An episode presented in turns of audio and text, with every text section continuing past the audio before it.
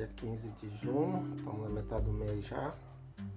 Vamos gravar agora o podcast das atividades da semana passada, tá bom? Na semana passada eu enviei um, um, um documento de texto com o link dos vídeos, né, para vocês assistirem e as páginas do livro, né, que eu printei e coloquei com algumas questões para vocês. Então vamos lá. Vocês primeiro, ouvir, primeiro viram os vídeos sobre o vídeo sobre os fenícios e depois a interpretação do texto, né, que eu pedi para vocês ler para responder as questões. Então vamos lá. Vamos falar sobre os fenícios. Então veja só, a primeira questão que eu perguntei sobre eles foi qual a localização onde eles se, onde se estabeleceram os fenícios, né?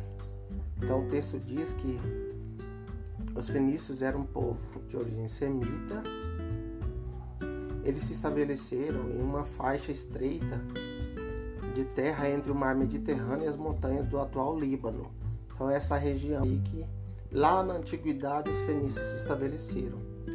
Quando eles chegaram, eles ficaram nessa região. Essa região ela era estratégica. Eles não escolheram assim por escolher, né? Que ela servia de passagem para importantes rotas comerciais, ligando a Ásia ao Egito e a Mesopotâmia ao Mediterrâneo, ou seja, então ele estava ali no entroncamento muito bom para é, ajudar a se desenvolver, desenvolver o comércio deles, né? Por isso que ela era estratégica, né? Porque ela servia de passagem para essas importantes rotas comerciais, que já é a pergunta, é a resposta da uma pergunta que eu já fiz para vocês. Outra pergunta que eu fiz é por que eles não desenvolveram agricultura? Na verdade, a pergunta é, é, na verdade eles desenvolveram, mas não desenvolveram muito a agricultura, né? Por que, que eles não desenvolveram muito a agricultura? Porque o terreno, o relevo deles não oferecia é, condições. Era, era muito. Era, tinha muita montanha, muito planalto lá, né? O, a agricultura ela é propícia no terreno plano. E lá não tinha, né?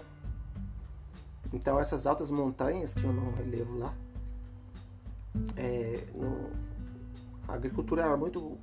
É, os lugares eram muito poucos praticar essa agricultura. É, essa responde então, né? Porque eles desenvolveram pouco a agricultura no caso, né? Essas, essas a, as possibilidades de sobrevivência eram escassas, né? É, não tinha como eles trabalhar bem a terra, então eles tiveram que partir para o mar. Por isso que eles são conhecidos como os mestres dos mares né, na época. É, eles tinham nas montanhas o cedro disponível para eles, que era uma madeira que eles faziam as embarcações, os navios, né? E aí por isso que eles se tornaram os mestres, né? Então, por que, que eles tiveram que explorar o mar? Porque o terreno deles não fazia agricultura. Essa é a razão, tá? É... Como que eles se tornaram os grandes navegadores daquele, daquele tempo? Primeiro eles tinham lá a natureza, o cedro, e aí deram condições para eles construírem os navios leves e resistentes. Juntando essas embarcações que eles fizeram, mais os conhecimentos astronômicos que eles tinham, é, eles se tornaram grandes navegadores. Né? Inclusive, eles navegavam muito à noite e eles seguiam as orientações, eles eram, é, eles se localizavam, né, se, se dirigiam é, observando a estrela polar. Isso lá no hemisfério norte. Ela não é visível para nós aqui no hemisfério sul. Aqui no hemisfério sul, os navegadores eles é, se localizavam pelo Cruzeiro do Sul, né? Para saber mais ou menos onde fica o sul do planeta, era só hoje é só localizar o Cruzeiro do Sul. É, Qual a importância do cedro para eles? Eu já falei aqui né, no texto. Ou seja, o cedro era utilizado para fazer as embarcações, por isso que era importante. Né? É, como eles se tornaram os grandes navegadores daquele tempo? Junto com a, a disponibilidade de cedro e os conhecimentos que eles tinham é, de astronomia, eles acabaram se tornando os grandes navegadores, os mestres dos mares. É, a estrela que guiava os fenícios à noite, já foi dita a estrela polar. E ele também, além disso, eles eram grandes artesãos, né? eles produziam vidros, tecidos, joias, né? quais eram os produtos que eles, que eles faziam. É, fi, é, vidros, tecidos tingidos, joias, móveis em madeira, peças em marfim, perfumes e objetos em metal. E aí eles saíam vendendo ou trocando esses produtos pelo mar Mediterrâneo, né? Então um pouquinho dos fenícios, tá bom? Aí, continuando aqui, da outra página, porque eles criaram o alfabeto. Olha lá. É, a necessidade de registrar, de ter um código de comunicação, fizeram com que os fenícios é, desenvolvessem o alfabeto, né? E isso facilita as ati suas atividades, registrando o que, que eles vendiam, né? É, as trocas culturais. Então tudo, era, tudo isso aí é, ajudou eles a desenvolver o alfabeto. O alfabeto fenício, que era um conjunto de sinais que representavam os sons de uma língua. Esse alfabeto, inicialmente, ele tinha 22 sinais, ou símbolos, né? Ou signos, que representavam as consoantes. Eles usavam para escrever os sinais, eram alinhados da direita para a esquerda.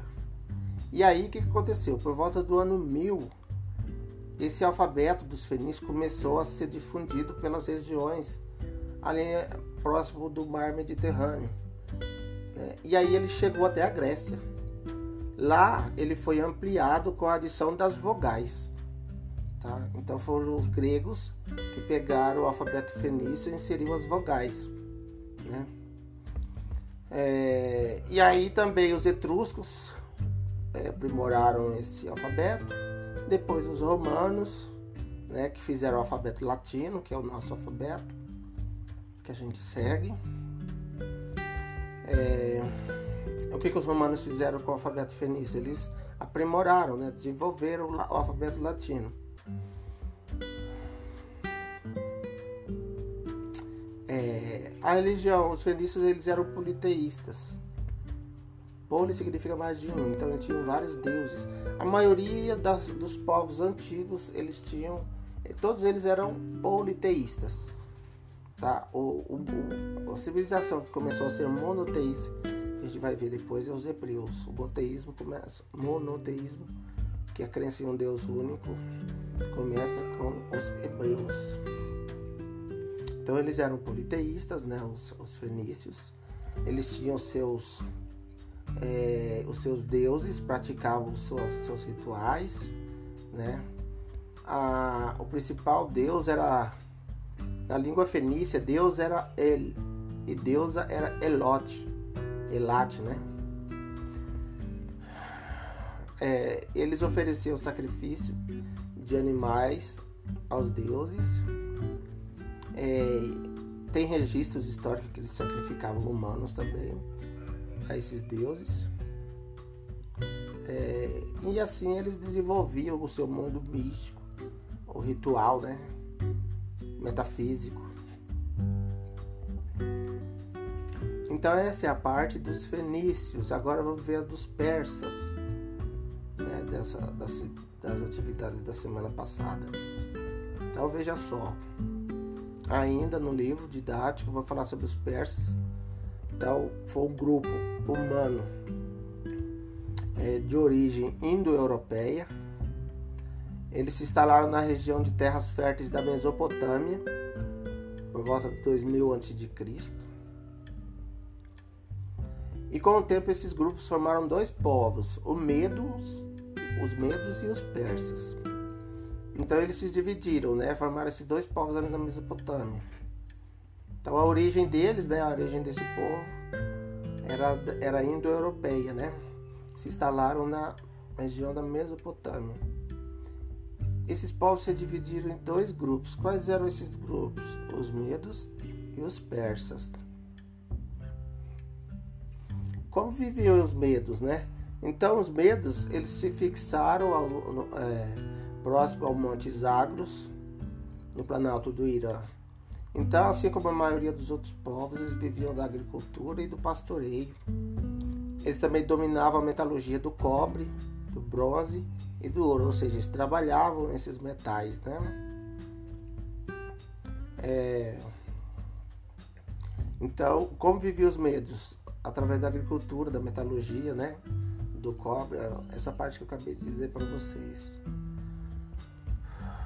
Os persas, por sua vez, eles ocuparam os territórios menos férteis ao sul da Mesopotâmia. E eles desenvolveram as atividades comerciais ligadas ao comércio. Aí por volta do ano 550 a.C., teve um rei, o rei era chamado Ciro II. Ele enfrentou os medos, né? Esse rei persa enfrentou os medos esse povo Medos, e aí ele acabou unificando os dois povos. Com um exército de 300 mil homens, ele conquistou os reinos da Lídia e da Babilônia em um só. Né? Então isso, essa foi a façanha dele, desse Ciro II aí. É, como ele era visto por, por outros povos? Ele era visto como bom administrador e guerreiro. Ele também era muito respeitado pelos persas e outros povos. Os gregos chamavam ele de o grande legislador. O que é legislador? Aquele que governa, né, através das leis.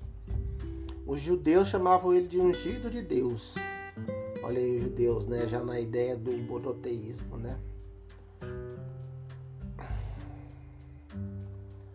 E aí o, o, o, o Ciro II ele morre em 530 a.C.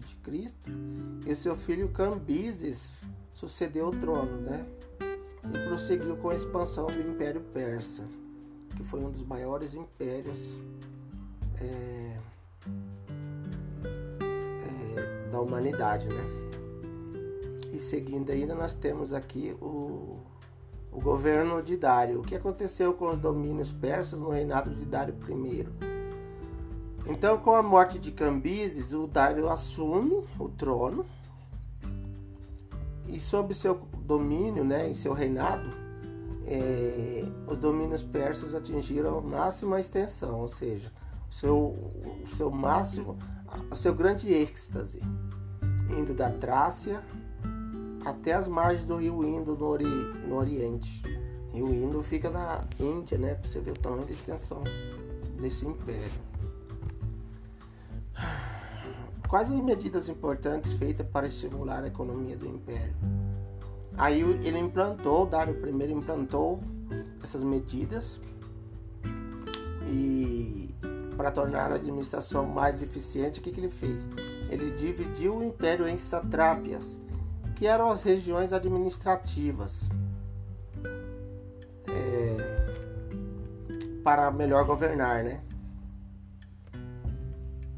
E os sátrapas eles acabavam que, controlando essas satrápias. Era uma espécie de governador escolhido pelo próprio imperador Dário. Tá? Ele criou uma moeda única também, o dárico, é, impedindo que as satrápias tivessem suas próprias moedas. Era um jeito dele controlar a economia, né?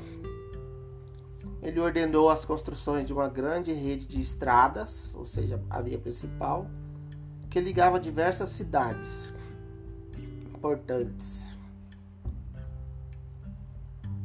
Essas medidas, né, o que as medidas implantadas por Dário I propiciaram ao Império? Admiração, admi a, essas medidas toma, é, tomadas por Dário I facilitaram a administração do Império e propiciaram maior circulação de produtos e informações entre as diversas províncias. Ou seja, ele meio que fez o império desenvolver de forma mais eficaz com essas medidas. Né? E lá eles tinham um sistema de correio, né? Olha lá, o sistema de correio persa. Então, durante o governo de Dário I, alguns serviços essenciais foram providenciados e assim garantindo boas condições de transporte como a malha, as estradas, né? E a eficiência do sistema de correio. Então, ao longo das principais rotas, por exemplo, existiam a cada 25 quilômetros postos de parada para descanso dos mensageiros e dos cavalos. Então, a cada 25 quilômetros, o mensageiro chegava a cavalo, ele descansava e essa mensagem era passada para outro cavaleiro, que tinha um outro cavalo que andaria mais 25 quilômetros e descansava e assim sucessivamente até a mensagem chegar ao imperador ou ou a quem que fosse destinado. Tá certo? Bom, essa daqui é as, a resolução comentada, explicada das atividades da semana passada para os sextos anos. Tá bom? Aí na quarta-feira eu coloco mais atividades para vocês, tá bom? Até mais, um abraço.